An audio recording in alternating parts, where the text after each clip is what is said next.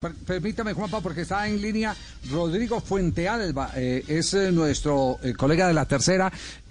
ustedes, Rodrigo, ¿cuántos jugadores tienen, cuántos jugadores de Chile están en, en, Europa que podrían ser afectados por, por, una situación como la que acaba de escribir Juanjo Buscaglia? Rodrigo, buenas tardes. Hola, buenas tardes. Son bastantes los jugadores que, chilenos que hay en, en Europa en este momento, pero principalmente en Italia. En Inglaterra solamente hay uno Sí, así que también se vería afectado la, Federación Chilena por el tema, una Federación Chilena que ni siquiera tiene entrenador en este momento. Sí, eh, a propósito, lo llamamos por esto porque porque usted ha escrito en la tercera, tal vez uno de los diarios más influyentes eh, que tiene eh, la República Chilena, sobre el por qué fracasó la contratación del primer técnico en el que pensaron que era eh, José Peckerman, el ex técnico de Colombia en el Mundial del 2014 y 2018. Eh, eh, ¿nos, puede, ¿Nos puede ayudar a entender cuál fue el cortocircuito para que ustedes no tuvieran a Peckerman?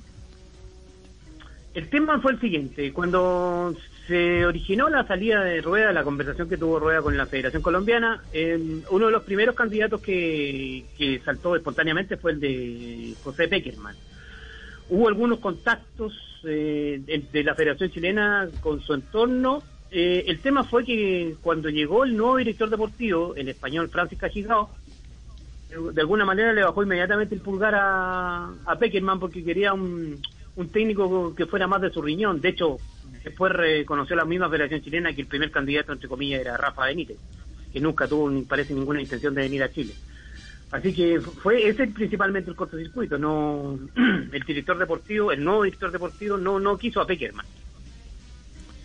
Ya, el tema no tuvo que ver ni con diferencias económicas eh, ni diferencias en el proyecto, nada de eso, no alcanzaron a avanzar. No se, no se alcanzó a hablar ni siquiera de dinero ni nada, así que tampoco fue porque algunos medios por ahí especularon que había sido que había cobrado muy caro, pero mentira, nunca se trató el tema del dinero. Ya, y a esta hora, eh, ¿qué es del futuro entonces de la dirección técnica de Chile después de perder a Reinaldo Rueda? Ahora en este momento se dice que entre hoy y mañana estaría el nombre.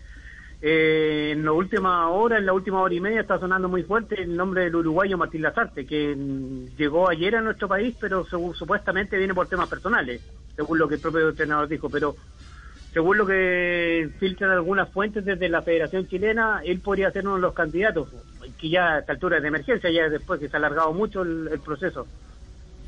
Claro, Lazarte dirigió en Colombia Millonarios, pero entiendo que también dirigió en Chile, ¿no? Sí.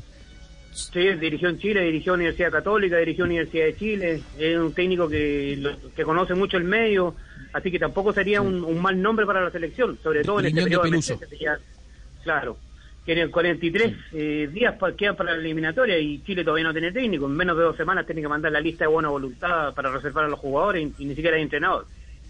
Uy, usted la tiene más complicada que cualquiera, definitivamente. bueno, definitivamente. Rodrigo, le agradecemos mucho a, todo su equipo de la gente de, la tercera. Un abrazo grande desde Colombia, el equipo deportivo de Blue. Muy amable por, por regalarnos estos, estos eh, conceptos sobre una de las selecciones que, que, siempre fue protagonista y que ahora anda en la mala eh, con las decisiones que se han tomado desde la parte dirigencial. Un abrazo, gracias, Rodrigo. Gran abrazo, Javier.